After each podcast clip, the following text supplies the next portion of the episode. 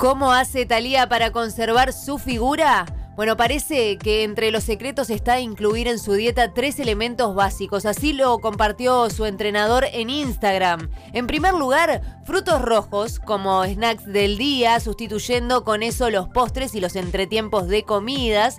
También bebe mucho café a lo largo del día, por supuesto, sin azúcar ni leche. Y por último, frutillas y bananas como el mejor eh, combo para un batido de avena o proteína, aunque también recurre a los panqueques de banana.